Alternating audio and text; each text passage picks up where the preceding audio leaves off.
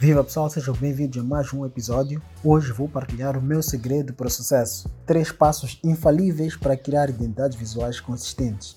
Estou a fazer identidades visuais há quase 15 anos e garanto-vos que esta é a melhor forma de garantir bons resultados. A primeira fase deste processo é o briefing.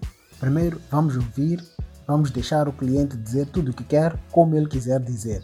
Provavelmente ele não consiga ser muito exato na sua explicação, mas é importante ouvir as suas necessidades nas suas próprias palavras muito antes de começarmos a dizer qualquer coisa. Muitas vezes precipitamos-nos, vamos começar a corrigir e explicar coisas que vão fazer o cliente desistir por estarmos a ser muito complicados, porque ele acha que nós não percebemos ou porque, como muitos dizem, eu só quero algo simples. É importante também não falar antes da hora, porque acaba sendo uma consultoria grátis sem se perceber. Depois de ouvir, vamos apresentar os custos, fazer a negociação, caso aplicável, assinar contratos, receber o primeiro pagamento e aí sim podemos começar a conversar. Feitas todas as formalidades, passamos para a definição do cliente. Agora queremos saber quem é o nosso cliente. Começamos pelo nome, seu significado ou por que eles escolheram esse nome. Precisamos também de saber por que, que o cliente existe, que problemas é que ele resolve, como é que resolve. Precisamos saber qual é a sua missão, visão, proposta de valor e conhecer a sua concorrência. Depois disso, o cliente do nosso cliente, ou seja, o seu público-alvo.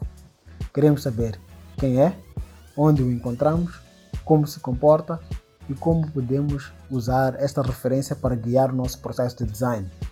Já falamos no episódio anterior, temos de perceber quais são os demográficos e psicográficos. Com esses passos terminamos a fase de briefing. De seguida passamos para posicionamento. Agora vamos começar a pesquisar. Vamos ver como podemos representar tudo o que nosso cliente é visualmente, que cores representam os seus princípios que ícones representam seus serviços ou produtos e que tipografia é correta para este tipo de negócio. Depois disso, vamos fazer o Stylescape, que é uma versão melhorada, mais refinada de um mood board. Já vai mostrar as cores que vocês pretendem usar, as fotos, os tipos de ícones, mensagens caso tenham trabalhado numa. Depois de apresentar o Stylescape e ter a aprovação, podemos fazer o logo e agendar uma apresentação que deve ser feita a explicar a história toda do processo e mostrar os melhores mockups possíveis.